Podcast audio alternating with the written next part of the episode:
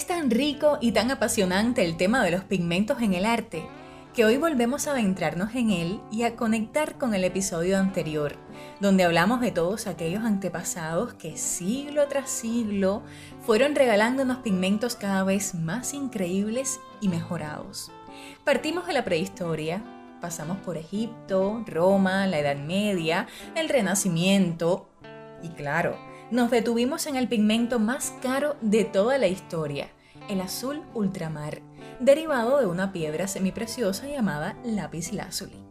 Mi nombre es Greta y te estoy saludando desde La Habana, este pequeño puntico en el mapa.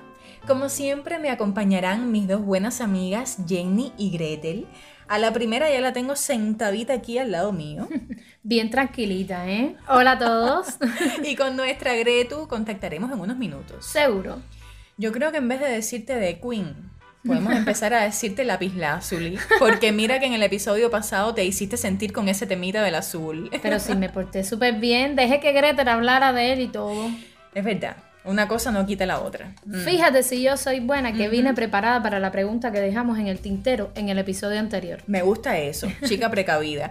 Vamos a recordarla. Vamos. Mientras en Europa desde el siglo XIII había una especie de fiebre, de locura por el azul ultramar fabricado con la piedra semipreciosa lápiz lazuli. ¿Qué pasaba en la América precolombina? ¿Mm? Bueno, en la América precolombina, mientras en Europa los pintores se alaban los pelos por el lápiz lazuli o alguna otra variante de azul, la civilización maya, muy oronda ella, había creado su propio azul, el azul maya, que se obtenía de la planta del añil y se mezclaba con arcilla para hacerlo más duradero. Y lo fue porque se conservan pinturas con él hasta el día de hoy. Así mismo. ¿Te imaginas las caras de los europeos cuando llegaron a América y se tropezaron con aquel azul? Los europeos se deben haber quedado boquiabiertos en más de una ocasión delante de los pigmentos que habían creado las civilizaciones precolombinas, porque no se toparon solo con el azul maya, ¿eh? En el imperio azteca también se llevaron una gran sorpresa. El rojo cochinilla. los europeos alucinaron con ese rojo, Greta. Les pareció perfecto. Por cierto, se obtenía machacando un insecto conocido como cochinilla que suele vivir en los cactus. Por eso se llama así, rojo cochinilla. O carmín, ese es su otro nombre. Un mejor nombre. ¿Te quedas con carmín? Sí. El caso es que ni cortos ni perezosos, los europeos mandaron al puerto de Sevilla, en España, un cargamento de cochinilla para distribuirla por Europa y que hubiera rojo para todos. Pobres cochinillas. Así mismo. Como decíamos en el episodio pasado, la historia de los pigmentos también tiene sus lados oscuros. Y volvemos a Europa, al Renacimiento, porque más allá del amor por el lápiz lazuli, existían otros pigmentos. Por ¿eh? supuesto. Mira, en aquellos tiempos era muy popular la sanguina, que era una barra de color rojo intenso que se empleaba desde el siglo XV. Hmm. Lo mismo para hacer bocetos que dibujos. Ya se pueden estar imaginando quiénes lo emplearon, ¿eh? Leonardo da Vinci, el rey de los bocetos, tiene que estar en esa lista. y también la usaban Miguel Ángel, Rembrandt, Rubens. Hoy día también existe, lo que se usa más bien en forma de lápiz. Pero también en el Renacimiento, específicamente en el siglo XV, los artistas empezaron a usar óleos y transformaron por completo el arte de la pintura. Y dilo. En otras palabras, comenzó a emplearse el aceite como disolvente y esto trajo resultados positivos. Uno de ellos, que los artistas podían pintar por capas sin que hubiese problemas, y así lograban obras más detalladas y realistas. Así lo hicieron Da Vinci, Jan van Eyck. Por cierto, a este último algunos le atribuyen la invención del óleo. ¿Qué crees? Si no fue quien lo inventó, sí experimentó bastante con él. Sí, ¿eh?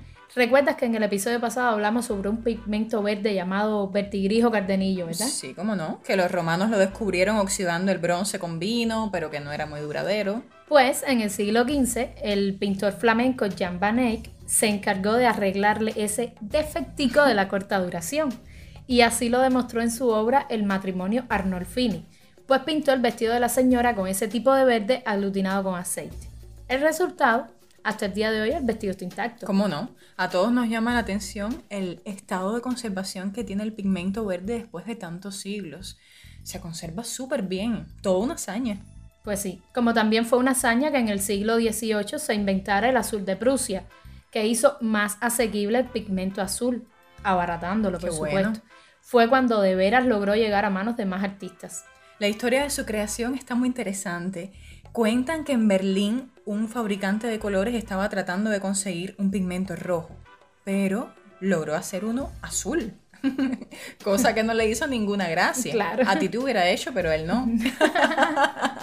él lo consideró como una derrota. Sin embargo, el señor que le proveía los elementos químicos fue más sagaz y se quedó con la fórmula por unos 10 años para comercializar el pigmento, hasta que otro químico inglés logró hallar la fórmula y entonces fue cuando se democratizó. Y lograron respirar más aliviados los amantes del azul, como yo.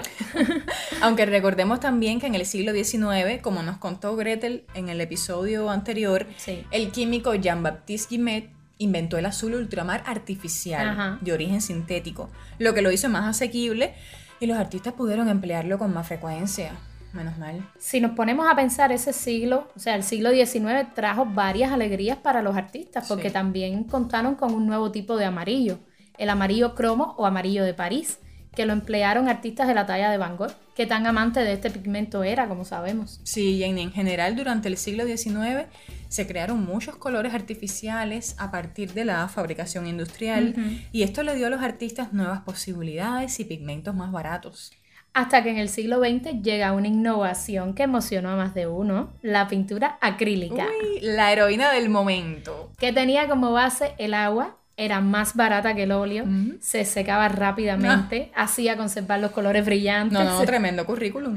Por eso sedujo a grandes figuras del siglo XX como el artista pop Roy Lichtenstein y el expresionista abstracto Jackson Pollock, que le empleó para su técnica del dripping o chorreado. Y hasta la actualidad continúan apareciendo nuevos colores. Por ejemplo, hace pocos años se descubrió un nuevo tipo de azul, mi pigmento preferido por si no lo recuerdas. ¿Cómo olvidarlo? lo llamaron azul de Oregón o azul Jin Min. Se dice que es más duradero que el azul ultramarino y que el azul de Prusia. Y algo muy importante, no es tóxico. Un buen aval. Voy a valorarlo como mi nuevo favorito. Pero ese no es el único pigmento que se ha descubierto en los últimos tiempos. Se han descubierto otros que han generado cada escándalo. Mira, eso que nos lo cuenta Gretu desde Madrid. ¿Estás de acuerdo? Claro, siempre. Bienvenida, Gretu. Buenas, buenas. ¿Cómo estás, Gretu? ¿Mucho frío por Madrid? Muy congelada estoy. Ay, por aquí el eterno calor. Bueno, Gretu, te dejamos la parte del cotilleo, no te puedes quejar. Cuéntanos por qué los pigmentos han dado tanto de qué hablar, sobre todo en redes sociales en los últimos tiempos. Bueno, vamos por paso para que se entienda todo. Me encantan estos chismecitos. en el año 2014, científicos de una empresa británica dedicada a la nanotecnología nos dieron una noticia impactante. Habían creado el pigmento más negro de la historia de la humanidad. Lo llamaron Banta Black y resulta que es un pigmento que logra tragarse, oigan esto, el 99,96% de la luz que puede recibir. O sea, para que se entienda un poquito mejor, si estuviéramos en una habitación completamente pintada de Banta Black e iluminada con un, con un solo foco, por ejemplo, podríamos ver a otra persona, pero no podríamos percibir el tamaño o la forma o la profundidad de la habitación en la, que nos encontramos. Gretu, en internet ponen mm, otro ejemplo, eh, colocan dos caretas, una de bronce en la que se ven los rasgos faciales y la otra también de bronce pero teñida con Banta Black. Y es increíble porque lo que vemos es una mancha negra, no se distingue en ninguna de las irregularidades del rostro. Es como si tuviéramos delante una careta de bronce y al lado una mancha negra en 2D, ¿verdad? Sí, sí, tal cual, Gretu, es súper asombroso. Pues les cuento, continúo con el chisme, que este nuevo color ya se ha empleado para mejorar cámaras de telescopio, se ha usado también en técnicas de camuflaje de aviones militares, pero también ha activado el mundo del arte, ya que el escultor indio británico Anish Kapoor compró la patente de uso del color Banta Black. ¿Qué significa esto? Que él es el único artista que puede hacer uso de este color. ¿Qué les parece? Mm, bastante fuerte. Una excentricidad, diría yo. Más sabiendo que el color negro es un pigmento que adoran los artistas. Mm. Realmente sí, esto no es la primera vez que sucede. Recordemos que en 1960 el, artista francés Yves Klein eh, patentó un azul mate que se ha conocido desde entonces como International Klein Blue y cabe, ya vemos que le puso su nombre y todo el color. Pero bueno, volviendo al Banta Black, el hecho de que Anish Kapoor comprara la patente de uso del color, pues desató reacciones negativas en el mundo del arte, ya se pueden imaginar. Algunos dijeron que era poco ético que un artista tuviera el control absoluto sobre un color y otros han ido más allá de las palabras y han pasado a los hechos. Escuchen esto. Un artista británico llamado Stuart Semple primeramente lanzó una campaña en redes sociales para liberar el Banta Black, promoviendo el hashtag Share the Black. Y bueno, más tarde creó su propio pigmento extremo, el rosa más rosa del mundo, el que nombró Pink, y lo puso a disposición de toda la humanidad, excepto para Anish Kapoor a quien le queda terminantemente prohibido usar este nuevo pigmento. ¿Qué me dicen? Sin palabras. La guerra de los pigmentos en pleno siglo XXI. Con su dosis de egocentrismo, vuelvo y repito. Tienes razón. Sí, sí, totalmente. Yo también lo creo. Y más allá de escándalos mediáticos, lo que sí es evidente es que la humanidad no cesa en la búsqueda de nuevos pigmentos, desde los científicos hasta los artistas. De hecho, los mismos que crearon el, eh, este Banta Black ya crearon el Banta Black 2.0, que es una versión aún más oscura del pigmento. Porque el color es algo que siempre nos va a fascinar, aunque a algunas les guste más el azul, a otras el verde. Así mismo, Gretu. Mi preferido es el azul, pero me gustan todos, ¿eh? incluyendo el Banta Black.